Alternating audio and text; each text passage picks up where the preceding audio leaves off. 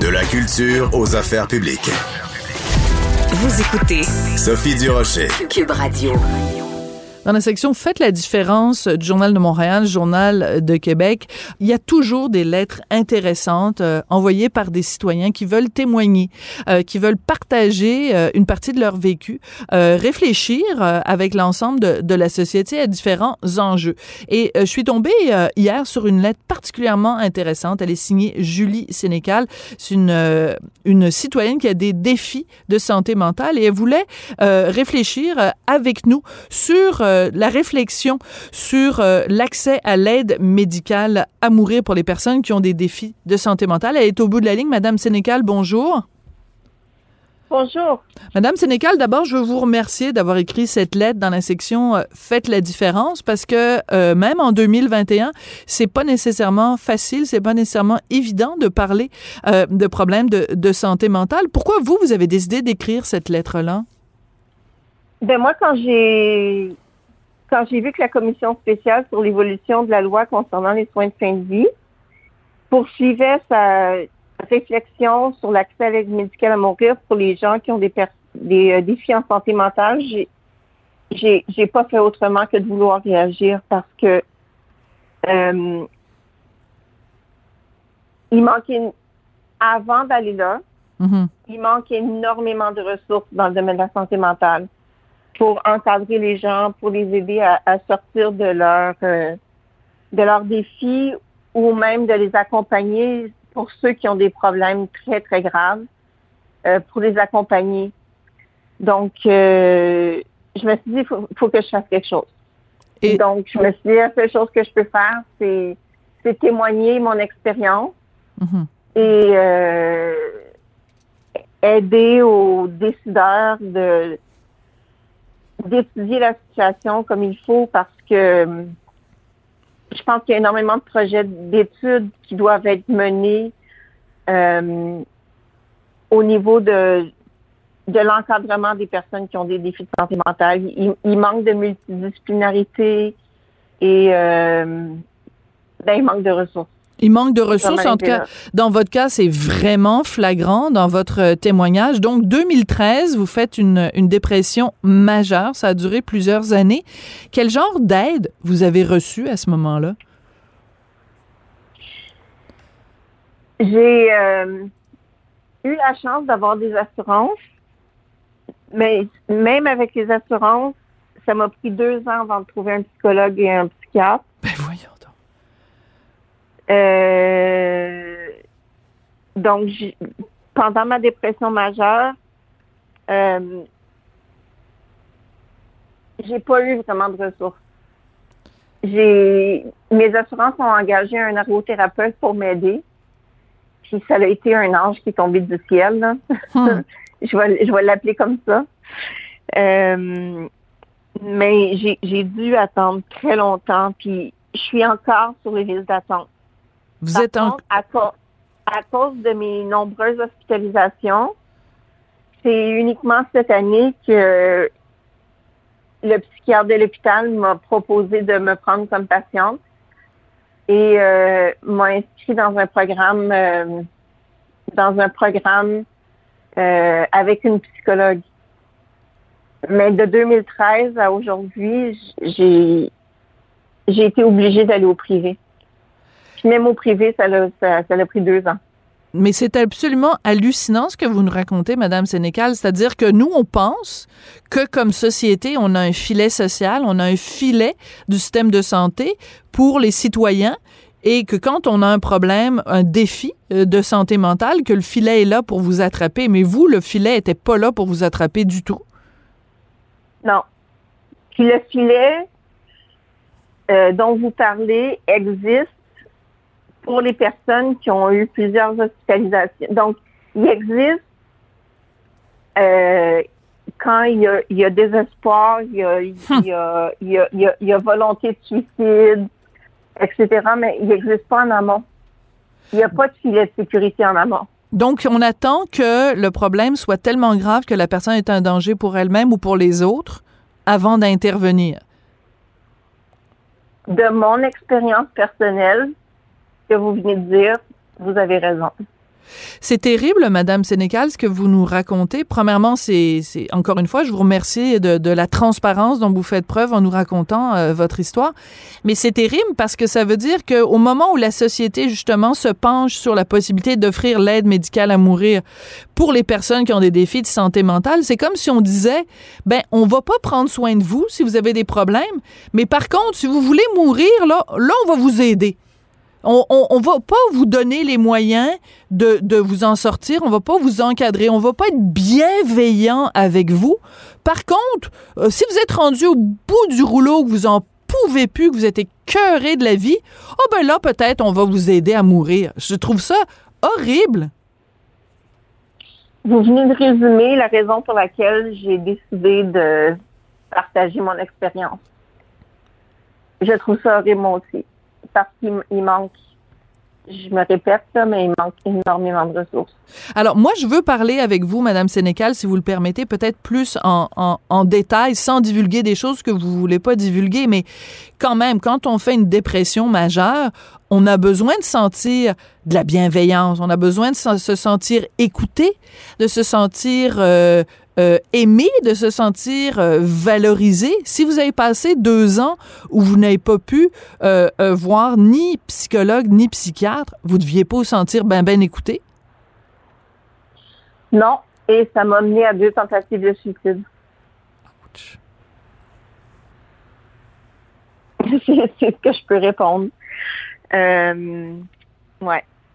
Mais ce que ça veut dire, c'est que pour vous, vous êtes une personne qui nous parlait aujourd'hui, mais pour une Julie Sénécal, il y en a peut-être 10, 20, 30 qui, euh, pour qui la, tentative de suicide a, fonctionné. Donc, quand je parlais du filet social tout à l'heure, ben, on en a échappé beaucoup des gens en n'étant pas capable d'en prendre soin. Exactement. Puis mon témoignage, tiens à, le mentionner. Mon témoignage, c'est le mien. Par contre, j'ai fait énormément, énormément de thérapie et ça inclut euh, les informations que je mets dans mon témoignage, ça inclut les témoignages de d'autres personnes que j'ai fréquentées en thérapie qui ont les mêmes défis que moi. Ça inclut, euh, j'ai parlé à ma psychiatre, ça inclut ses hmm. préoccupations. Euh, ça inclut les préoccupations de ma psychologue et de mon ergothérapeute. Donc, euh, oui, c'est moi, Julie Sénécal, qui témoigne. Par contre, ce, ce témoignage-là a été informé par énormément de gens. D'une certaine façon, Madame Sénécal, vous avez fait comme un travail de journaliste, c'est-à-dire que vous avez enquêté, vous avez tendu votre votre micro, en fait tendu votre oreille à différents spécialistes dans le domaine pour que ce soit étoffé, pour que ce soit euh, documenté. Euh, Madame Sénécal, je vais juste faire une petite parenthèse ici pendant qu'on se parle parce que je me fais un devoir chaque fois que sur les ondes de Cube Radio, je parle euh, de suicide. Je trouve que c'est important de dire aux gens qui nous écoutent à ce moment-ci que si avez besoin d'aide, si vous êtes en, détresse, il y a des gens qui sont là pour euh, vous écouter. Donc, je veux juste donner le numéro de téléphone des centres de prévention du suicide. C'est le 1-866-APPEL. 1-866-APPE-LLE. Donc, euh, je, trouvais ça important, euh, Madame Sénécal, de, de, mentionner ça. Donc, ma prochaine question est la suivante. Maintenant, au jour d'aujourd'hui, le 18 août 2021, vous allez comment, Madame Sénécal? J'ai encore des défis.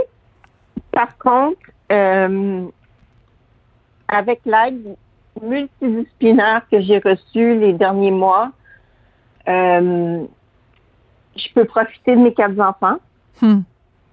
Donc, je fais des activités avec eux. D'ailleurs, aujourd'hui, euh, je passe la journée avec mes enfants. J'ai recommencé à me mettre en forme, puis je trouve un moyen d'apprécier la vie. Hmm, c'est un beau témoignage. Mais si j'avais pas eu l'aide multidisciplinaire, je serais probablement pas en train de vous parler aujourd'hui. Puis j'ai été chanceuse, mais ça a pris huit ans. Hmm. Si vous aviez eu cette aide-là il y a huit ans, Madame Sénécal, ça aurait changé quoi? Ça aurait changé énormément de choses. Je fais encore au travail parce qu'en ce moment, je suis en retraite médicale. Euh, je serais pas divorcée. Hmm. Euh, ça aurait changé tellement de choses. Je serais plus en forme que je suis aujourd'hui, même si je suis quand même très en forme. Euh, puis j'aurais, j'aurais, j'aurais été capable d'avoir une, une meilleure joie de vivre. Hmm. je m'en serais sortie. Je m'en serais sortie, probablement. Voilà. Est-ce que ce que vous ressentez par rapport au système, c'est euh, du découragement, c'est de la colère, euh, c'est de la déception? Ça ressemble à quoi ce que vous ressentez par rapport à ce système qui n'a pas été capable de vous aider comme il faut euh, il y a huit ans? Le mot que je pourrais utiliser, c'est frustration.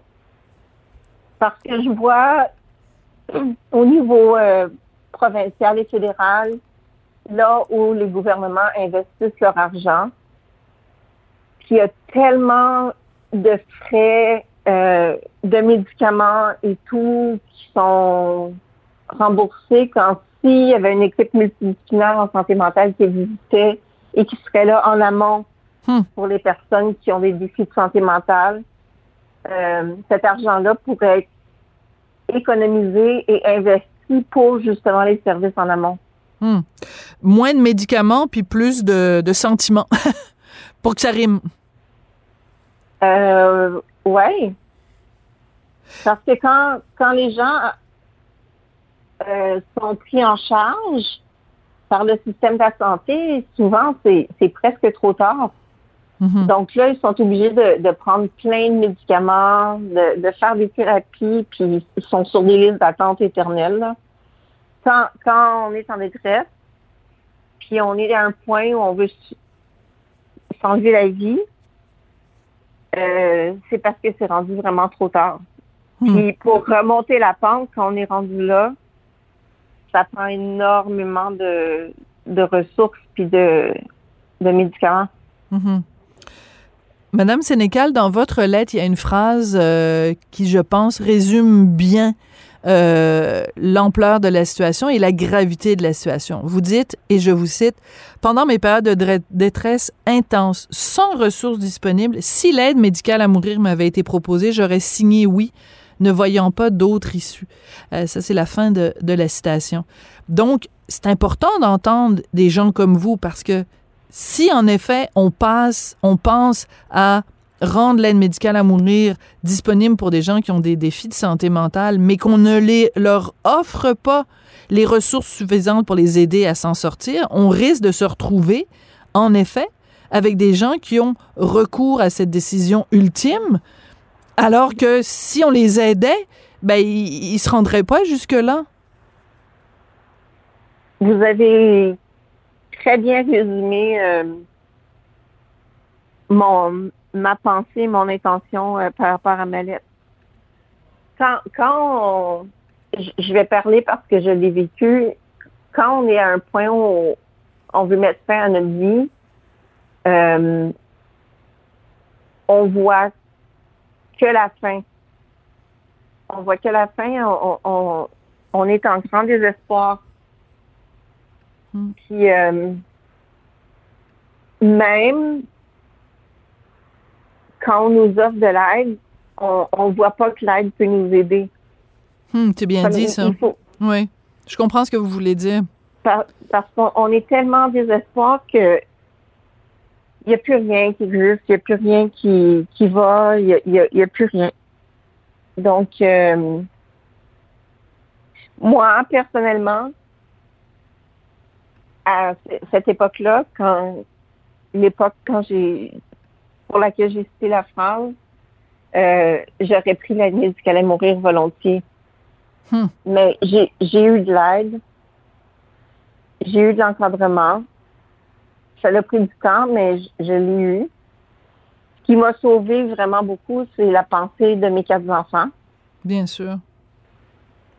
Euh, mais aujourd'hui, aujourd'hui, on, on parle de ça, puis comme j'apprécie la vie, je fais plein d'activités, hmm.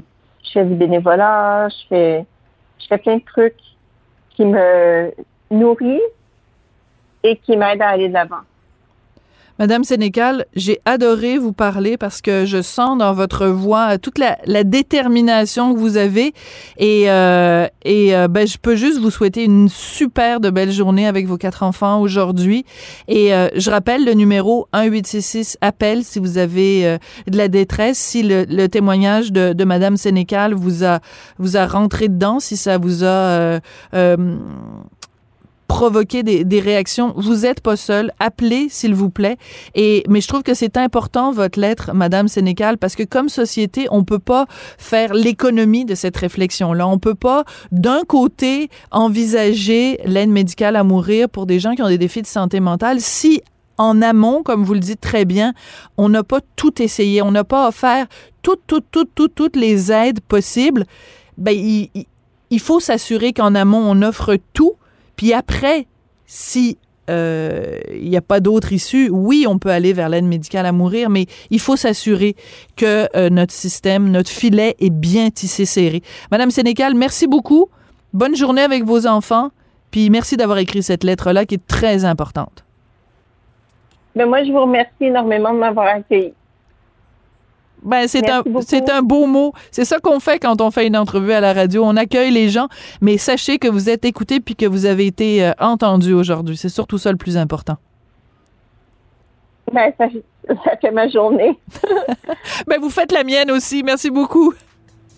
Je vous remercie énormément. Merci à vous, Julie, Julie Sénécal, donc, qui signe euh, cette lettre vraiment extrêmement bien euh, tournée, extrêmement importante, extrêmement intéressante et je pense une réflexion qu'on se doit d'avoir. Donc, vous allez lire ça dans la section Faites la différence sur le site du Journal de Montréal, Journal de Québec et bien sûr, vous le retrouvez aussi dans votre version papier du journal.